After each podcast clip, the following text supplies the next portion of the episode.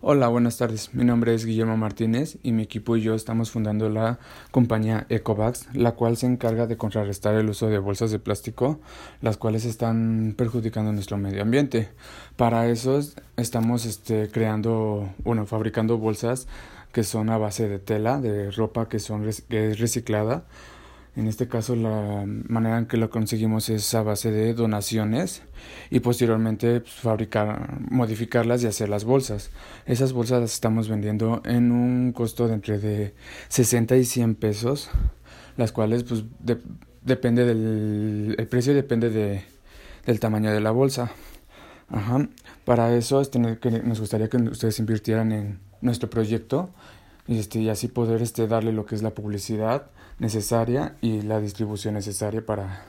que llegue a nuestros clientes con una ganancia para ustedes del 40% ya que en sí no se gasta mucho en el material ya que el, material es, es donado. Solamente necesitamos